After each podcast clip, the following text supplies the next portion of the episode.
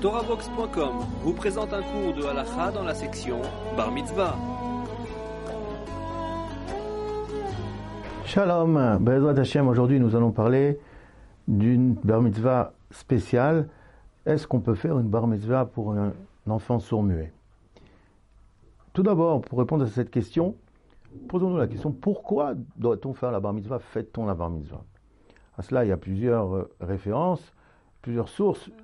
La première qu'on peut dire, c'est celle qui se trouve dans le traité de Kiddushim 31a, à propos de Rav Yosef, qui était non-voyant, et qui a dit que celui qui lui dira comme quoi les non-voyants sont astreints, obligés de faire une mitzvot, alors il fera, le jour où on lui dira ça, ce jour-là, il fera une fête. Donc on voit qu'il faut faire une fête au moment où on est astreint, où on est obligé des mitzvot.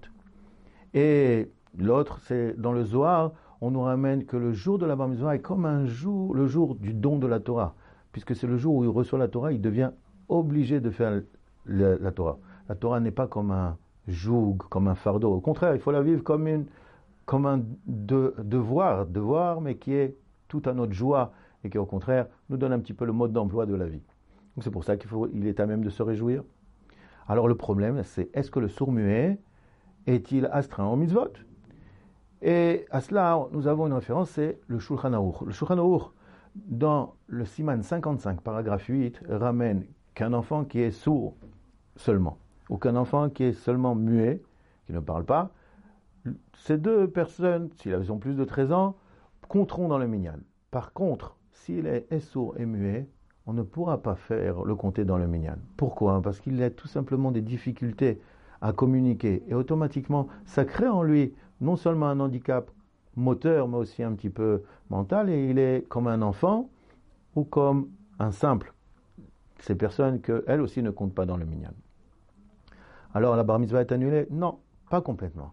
Le Rav Ovadia Yosef dans le Tarat tome 2, page 361, ramène là-bas les grands rabbinim de Preshbourg. Vous savez que un des grands rabbinim de Preshbourg était le Khatam Sofer, Rabbi Moshe Sofer. Il était rave là-bas dans les années 1800. Ensuite, après lui, est arrivé son fils, le Ktav Sofer, et son petit-fils, le Shevet Sofer. Et comme ça, il y a eu plusieurs euh, génération qui était rabbinim de l'endroit, Preshbourg. Alors, le Shevet Sofer, donc le petit-fils du Khatam Sofer, raconte sur son père que quand son père a visité à Vienne une école juive de sourds-muets, il a été étonné du niveau intellectuel de ses enfants. Et il a commencé à se dire, peut-être qu'ils sont obligés de faire les mitzvot. Donc il leur a dit à la direction d'aller acheter des tefilines. Donc on voit quand même qu'il y a, plus il y a deux sortes de sourds-muets. Il y a celui qui est handicapé et cet handicap lui cause un retard aussi mental, intellectuel, mais il y a celui qui est au contraire développé, comme on le connaît aujourd'hui, puisqu'ils peuvent communiquer par les signes, alors ils ont la possibilité d'être au même niveau qu'une personne qui, a, qui n'a aucun handicap. Donc, alors, peut-on faire la bar mitzvah?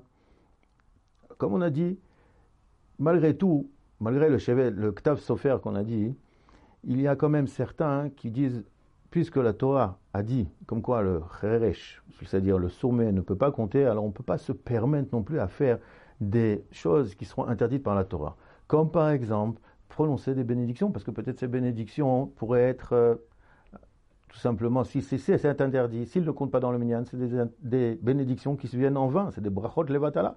Donc c'est pour ça que le Rav Ovadia Yosef tranche comme quoi l'enfant qui a plus de 13 ans, qui est sourd mais qui a un niveau intellectuel normal, bien sûr qu'il est astreint au titre personnel à toutes les mises il doit mettre les tfilines, les talit, et tout, etc.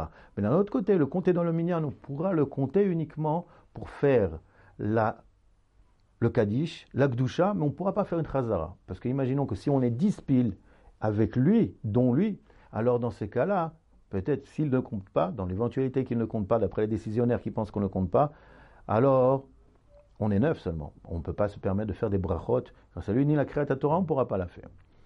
Alors, peut-on faire une bar mitzvah à un enfant, à la bête à Knesset, à la synagogue, s'il a un niveau intellectuel développé, comme on vient de dire, et qui réussit à communiquer avec les signes, c'est certain qu'on peut le faire, mais donc euh, en réunissant un minyan bien large pour, pour éviter tous les problèmes et pour pouvoir faire toute la, toute la prière depuis le début jusqu'à la fin.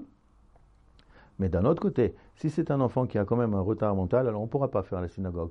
Mais on pourra quand même faire une fête. Rien n'interdit de faire la fête pour le réjouir, pour jouir la famille, pour jouir les proches.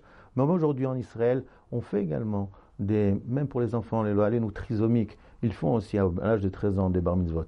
Et on témoigne que ceux qui étaient là-bas qu'il y a une grande joie. Alors pourquoi pas leur donner cette joie? Alors des bonnes nouvelles.